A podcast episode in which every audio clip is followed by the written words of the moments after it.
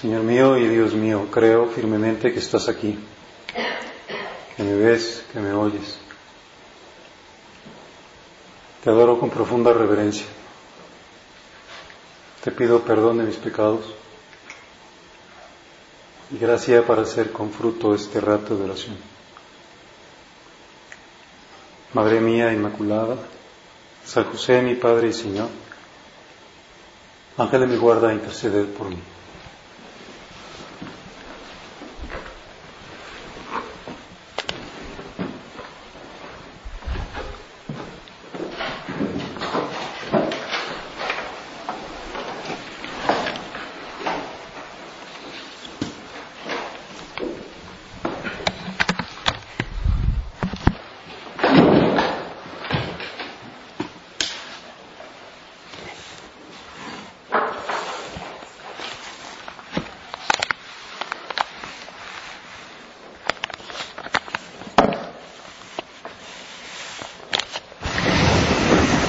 Frente al pequeño poblado árabe de Teles Sultán, cuatro kilómetros al noroeste de las ruinas de Jericó, se levanta bruscamente en la llanura la mole de Jebel Carantal, o monte de la cuarentena. Sus laderas peladas y yermas están llenas de grutas, refugio en otro tiempo de las fieras. Desde su cima se divisa un panorama espléndido, el desierto de Judea, ondulante y monótono, y más allá, en brusco contraste, el valle húmedo del Jordán, la llanura fértil de Jericó, las escarpadas rocas de las montañas de Moab sobre el mar muerto.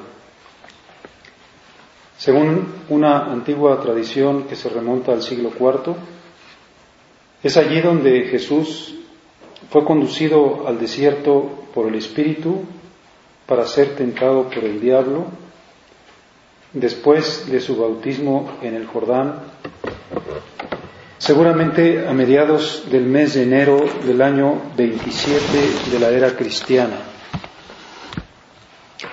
Es el relato que acabamos nosotros de escuchar el primer domingo de Cuaresma. En aquel tiempo Jesús fue conducido por el Espíritu al desierto para ser tentado por el demonio. Pasó cuarenta días y cuarenta noches sin comer y al final tuvo hambre. Entonces se le acercó el tentador.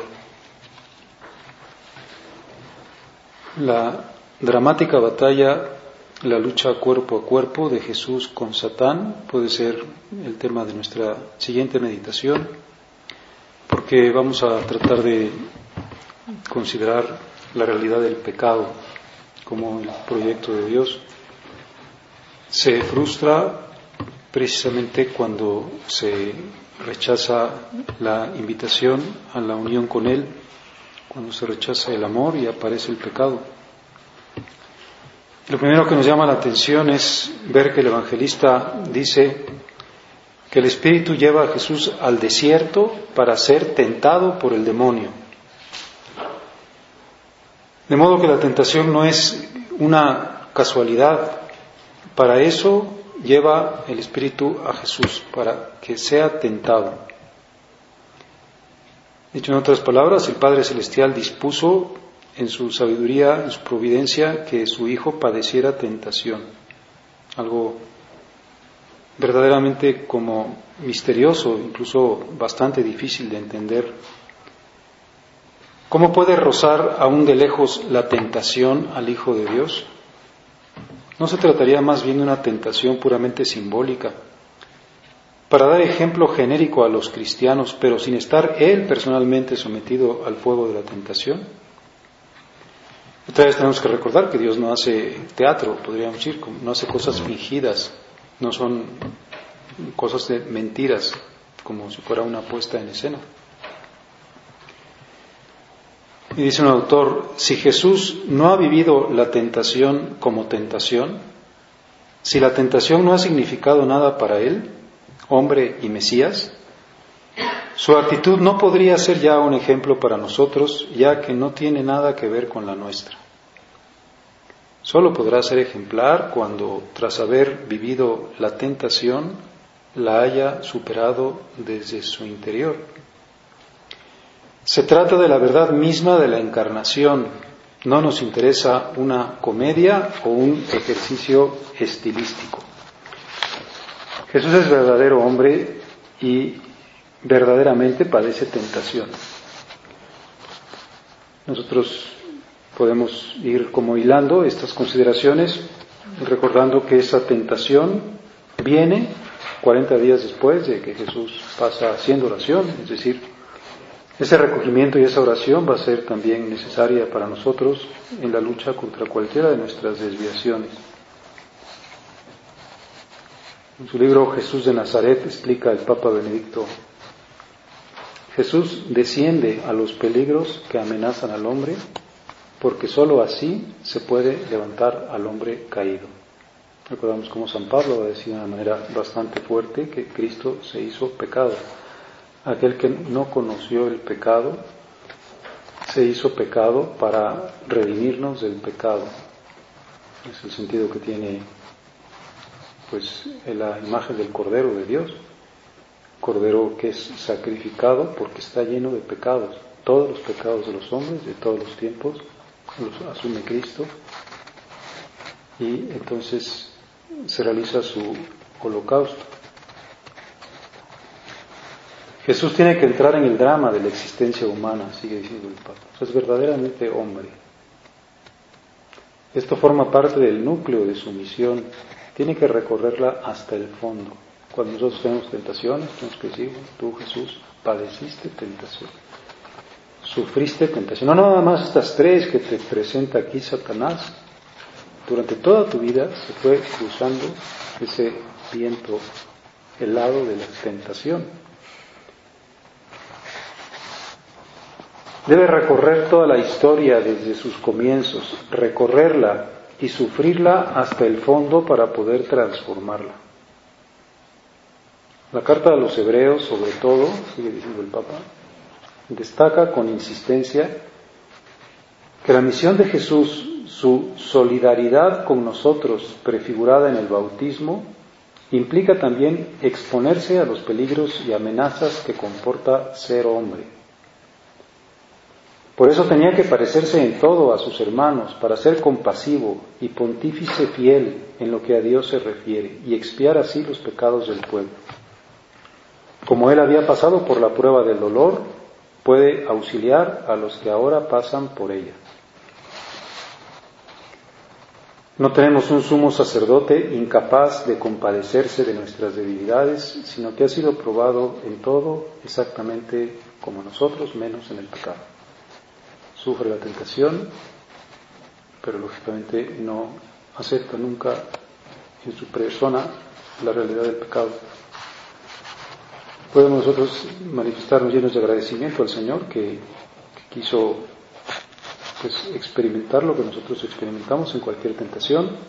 Nosotros tenemos un corazón que es como este monte de la cuarentena, como este desierto. Decimos, en este corazón se libran las batallas. Siempre en mi corazón hay pues una guerra, una lucha, y va a haberla hasta el fin de mi vida, como la hubo hasta el fin de la vida de Cristo. El corazón humano es un campo de batalla. Así pues, sigo leyendo al Papa, el relato de las tentaciones guarda una estrecha relación con el relato del bautismo en el que Jesús se hace solidario con los pecadores. Junto a eso aparece la lucha del Monte de los Olivos, otra gran lucha interior de Jesús por su misión. Ahí experimentará esa terrible presencia de todos los pecados, de todos los hombres, de todos los tiempos. Pero las tentaciones acompañan todo el camino de Jesús. Y el relato de las mismas aparece aquí, igual que el bautismo, como una anticipación en la que se condensa la lucha de todo su recorrido. Nosotros tenemos, por lo tanto, en estas tres tentaciones como la, la, obertura de una gran obra. Durante toda su vida estuvo el Señor siendo tentado. Hemos pues de comprender que en Jesús no hubo la menor connivencia con el pecado. La tentación cruzó su vida como cruza las nuestras. Fue tentado en todos los terrenos y en todas las formas. En el hambre y en la sed, en el frío y en la fatiga, en éxitos clamorosos y en fracasos desalentadores, en la soledad, en la incomprensión de los más allegados, en la inoportunidad de la gente, en la hostilidad de los gobernantes. Cuando el pueblo quería hacerlo rey, pues seguramente cruzaba ese viento de la tentación, si bueno, ¿y por qué no porque no puedo ser, aceptar estas aclamaciones. Cuando le pedían pues hacer un milagro espectacular para creer en él, pues habrá pasado otra vez la tentación sobre su corazón o habrá tenido muchas veces como el desaliento de ver la falta de comprensión de la gente o la inutilidad de sus apóstoles.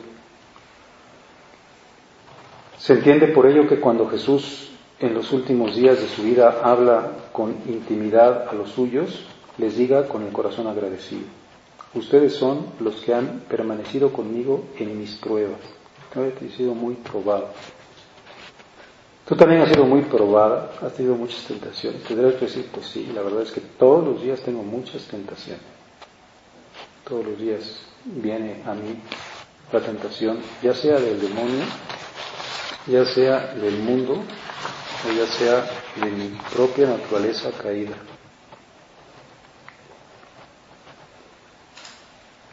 Nuestro padre, comentando este pasaje, dice,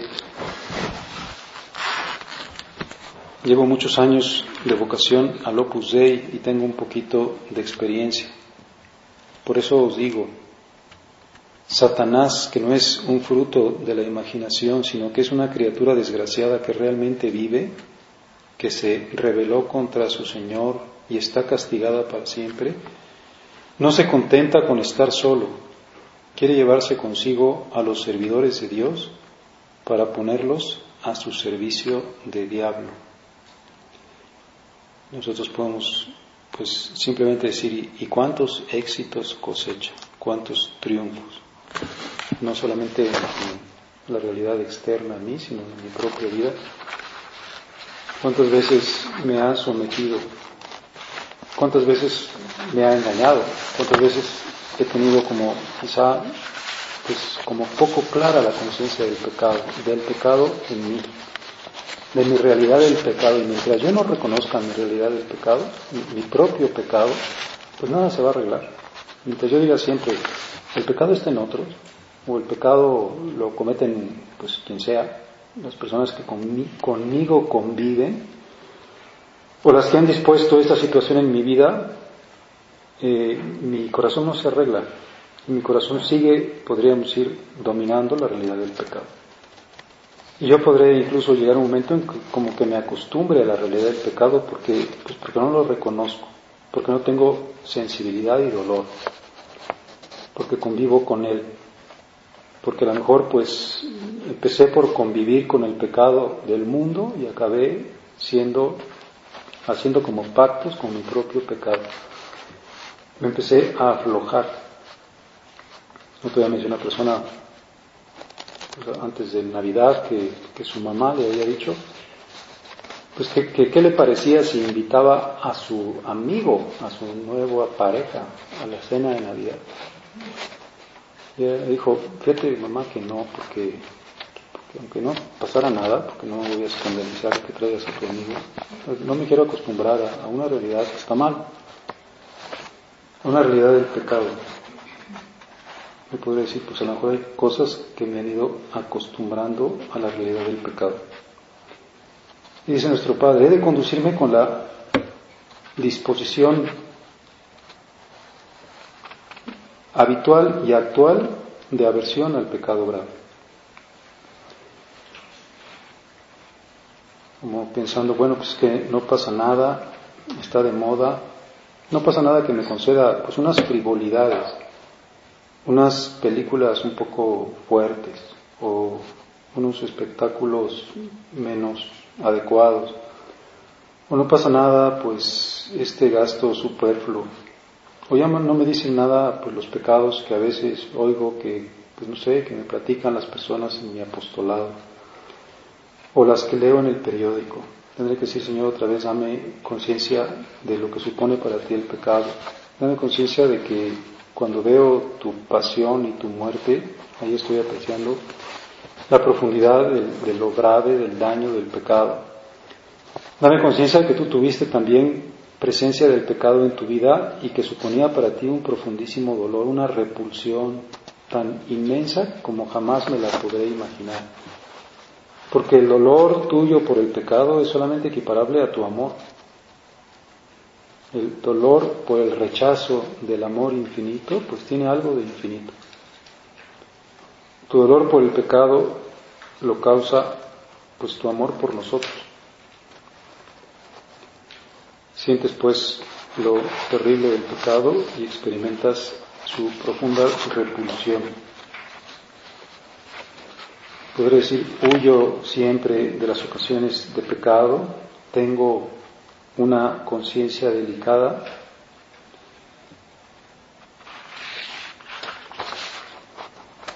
Nuestro Padre dice, invitándonos pues, a vivir así.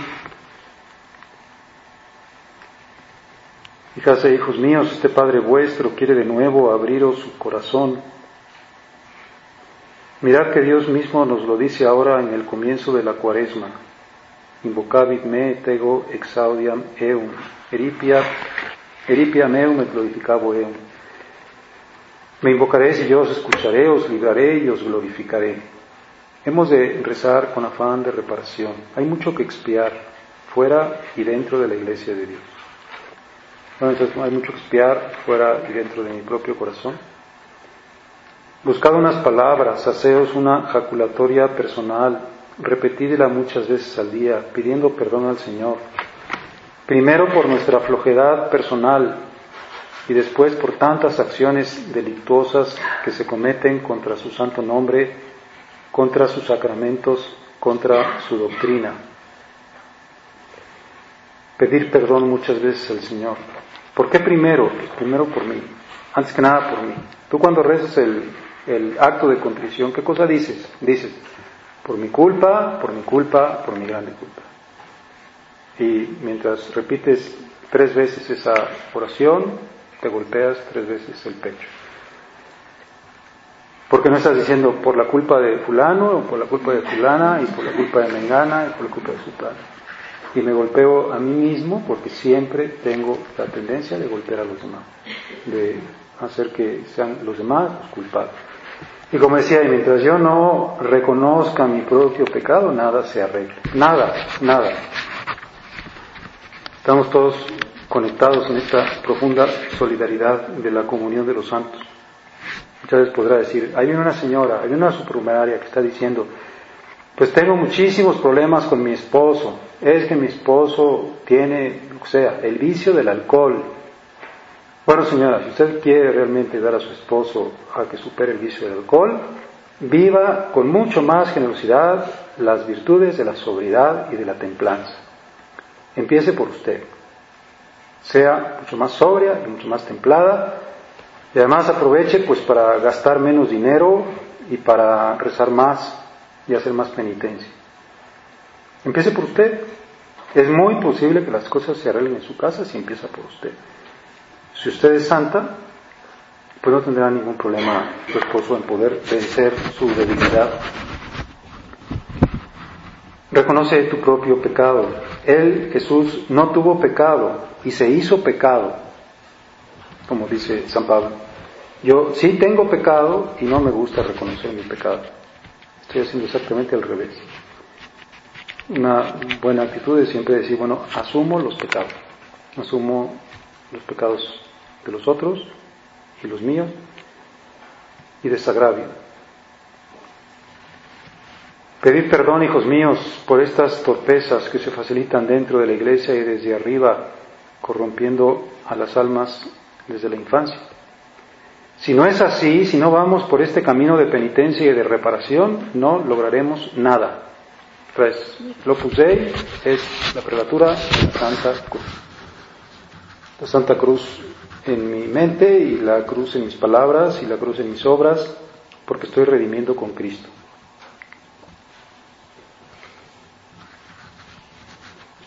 A pesar de nuestras miserias y de nuestros errores, el Señor nos ha elegido para ser instrumentos suyos en estos momentos tan difíciles de la historia de la Iglesia. Nuestro Padre está hablando en 1972.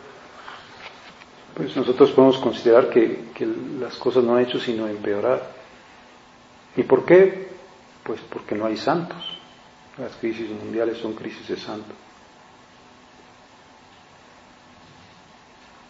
Así que vosotros, avisados ya, estad alerta, no sea que seducidos por los insensatos, vengáis a perder vuestra firmeza. Ya podemos aprovechar estas, estos ratos de, de oración para hacer nuestra consideración sobre la realidad del pecado en nuestra vida, la situación del pecado. Las situaciones de pecado, las ocasiones de pecado. ¿Dónde existen en mi vida ocasiones de pecado? Yo las tengo. Mi corazón es un campo donde se libra una constante batalla. Ocasiones de pecado que me han hecho caer o que me hacen caer muchas veces en pecados veniales y que quizá me han acercado o me han hecho caer también en pecados mortales. Son pecados veniales, tengo que reconocer mis pecados veniales. Por ejemplo, tengo que reconocer pues que critico es que las personas son muy malvadas y yo tengo el derecho de criticar. Pues acuérdate que cuando tú señalas con un dedo a una persona, hay tres dedos de tu misma mano que te están señalando a ti. Tres dedos te están señalando. estás pecando, te está diciendo Dios que hay, hay una falta, que de tu corazón no están saliendo cosas buenas, que tienes el pecado que a lo mejor pues tengo menosprecios o desaires o acepción de personas o malquerencias. Una persona que no la soporto, que convive conmigo y que no la puedo ver. Entonces tendré que decir, pues sigue haciendo ejercicios de asimilación de tu corazón al corazón de Cristo para que te hagas con ese pecado y dices, pues esta persona es, no sé, muy perezosa, yo, Señor, en mi aprovechamiento del tiempo, voy a querer ayudarle porque yo tengo de alguna manera la culpa, porque yo aporto mi propio mal. Y quizá pueda pues encontrar muchos otros pecados internos de mi vanidad, o de mi deseo de imponerme sobre los demás, de mi deseo de lucimiento, de mi afirmación personal, que quizá no sean cosas demasiado graves, pero que tampoco es una perfecta pureza de mi corazón. Encuentro la realidad del pecado en mí. Hay tentaciones, yo las he aceptado y se ha ido formando ese pozo en mi corazón.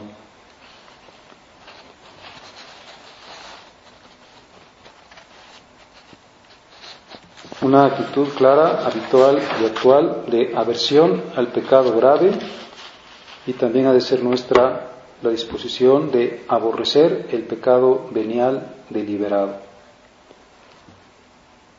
Esa es nuestra verdad. Jesús dice, aquí estoy, haciéndome, dejando que el demonio me tiente, a eso vine al desierto, fue conducido por el Espíritu al desierto para ser tentado por el demonio, para ser tentado seguirá siendo tentado. Nos da ejemplo de cómo librar las batallas. Nos da ejemplo de prepararnos con la oración y con la penitencia. Nos da ejemplo de que Dios está siempre de nuestro lado. Dicen que en la historia de la Iglesia siempre ha habido pues como esas dos tendencias, la tendencia pesimista que después se llevó a un extremo por los reformadores protestantes, de decir, bueno, pues es que está tan herido el corazón del hombre que de él solamente sale pecado y el hombre nunca puede vencer las tentaciones. Es más, La concupiscencia, la inclinación al pecado es ya pecado, es ya vallo. la iglesia dice, no es cierto. Ni está totalmente corrompido, ni la inclinación a la concupiscencia es pecado. Acuérdate que en el fondo de tu alma vive Dios, que ahí lo tienes, y por lo tanto llevas la mejor parte. ¿Qué hace el demonio? ¿O qué hace tu naturaleza herida? ¿O qué hace el mundo?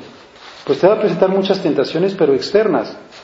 Te va a presentar una tentación en tu imaginación y te va a presentar otra en tus apetitos sensitivos y te va a presentar otra pues en tu voluntad.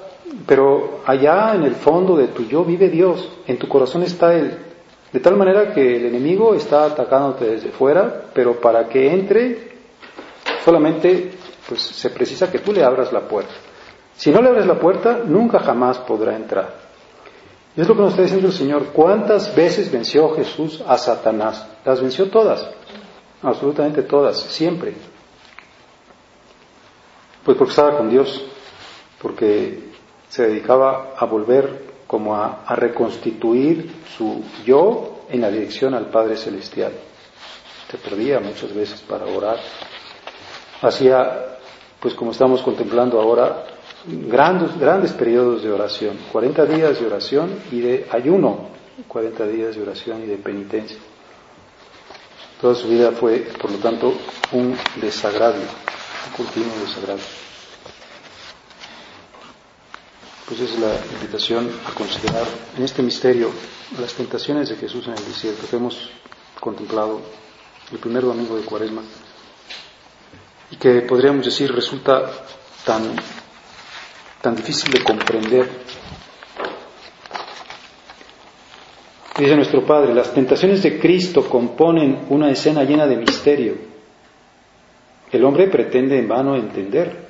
Dios que se somete a la tentación, que deja hacer al maligno, pero que puede ser meditada, pidiendo al Señor que nos haga saber la enseñanza que contiene. Jesucristo tentado realmente tentado.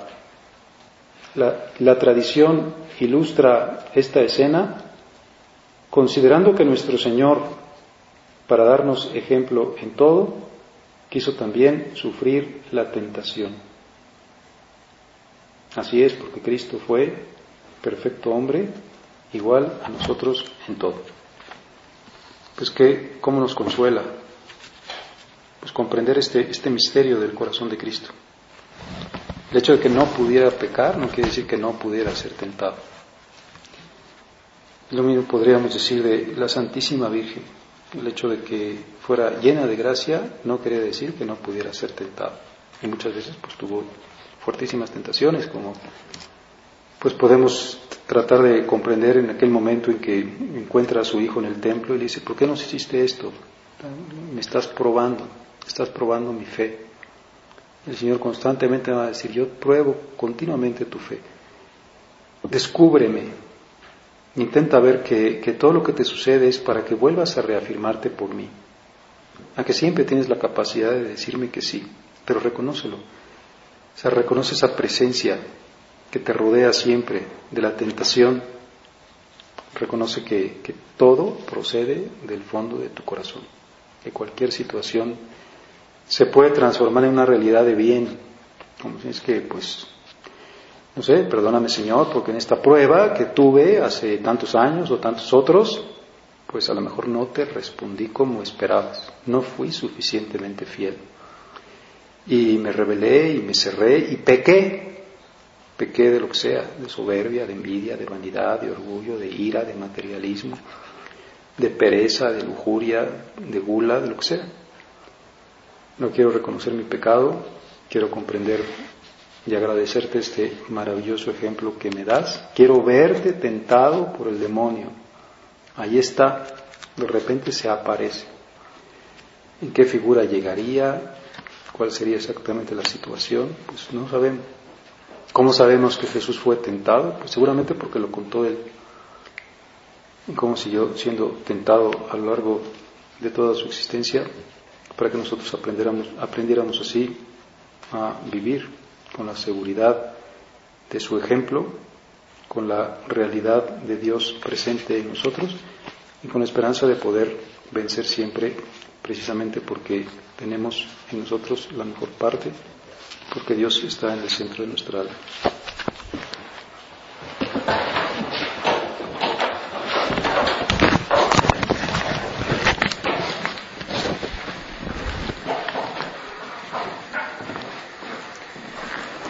Te doy gracias, Dios mío, por los buenos propósitos, afectos e inspiraciones que me has comunicado en esta meditación. Te pido ayuda para ponerlos por obra. Madre mía Inmaculada, San José, mi Padre y Señor,